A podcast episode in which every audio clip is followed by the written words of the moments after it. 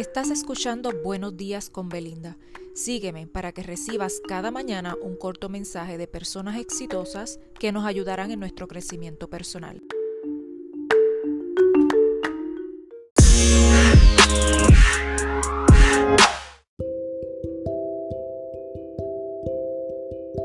Recuerda seguirme, compartir y apoyarme con un me gusta para que cada mañana continúes recibiendo estos mensajes preparados con mucho amor.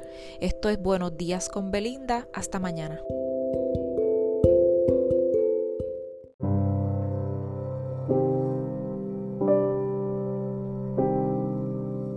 Muy buen día. Hoy jueves les traigo un mensaje de Antonio Pereira llamado La Piedra y este dice así. El distraído tropezó con ella el violento la utilizó como proyectil. El emprendedor construyó con ella. El campesino cansado la usó como asiento. Para los niños fue un juguete.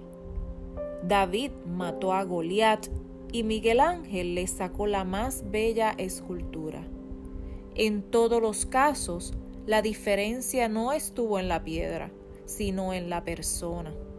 No existe piedra en el camino que no puedas aprovechar para tu propio crecimiento.